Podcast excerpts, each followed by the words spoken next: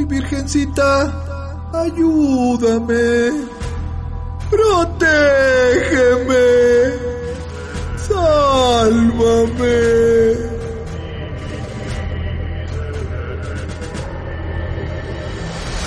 Corría el año del 1719. En un poblado cerca de México, llegó una mujer a la iglesia del lugar, una monja para ayudar a los más necesitados. Todas las noches rezaba y sus plegarias eran para los niños de allí. San Martín de Porres, sánalos. Diosito, cuídalos. Era muy querida por todos, pero una noche, mientras llovía y los rayos iluminaban las calles empedradas, un grupo de mujeres llegaron buscando al doctor desesperado.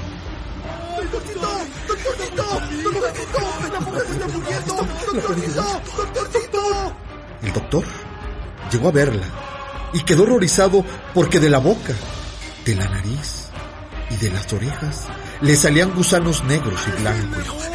¡El demonio! ¡Ay, ay! ¡El demonio! ¡El demonio! ¡El demonio! Decían. Nada pudo hacer el doctor. Y a las pocas horas, la monja murió. La gente al saber la noticia quería verla, pero lo que en un inicio fueron gusanos, empezaron a convertirse en capullos, y los capullos en mariposas, mariposas negras, mariposas de mar agüero, dicen las abuelitas. La gente asustada regresó a sus casas cerrando puertas y ventanas para que las mariposas no entraran. Nadie se atrevió a salir en muchos días. Nadie se acercó a la iglesia en muchos meses. Nadie supo qué pasó con la monja. Lo cierto es que la iglesia quedó en ruinas.